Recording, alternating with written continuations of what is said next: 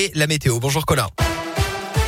Bonjour Alexis, bonjour à tous. À la une aujourd'hui, près de six ans après les faits, la cour d'appel de Rion s'est penchée hier sur l'accident qui avait coûté la vie à un formateur forestier. C'était en 2016 en Haute-Loire.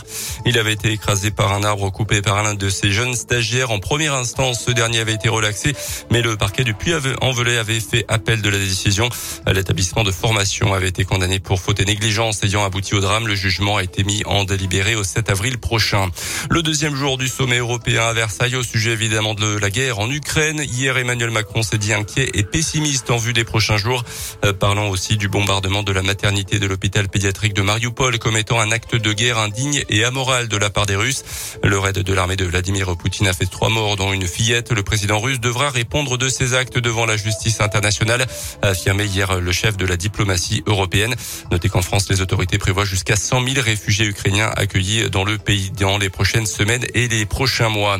De l'or encore à Pékin aux Jeux paralympiques. Maxime Montagioni a été sacré champion paralympique en snowboard ce matin. L'or également pour Benjamin Davier euh, sur le biathlon longue distance. Il est porte-drapeau de l'équipe de France. Ce sont les huitièmes et neuvièmes médailles de la délégation française.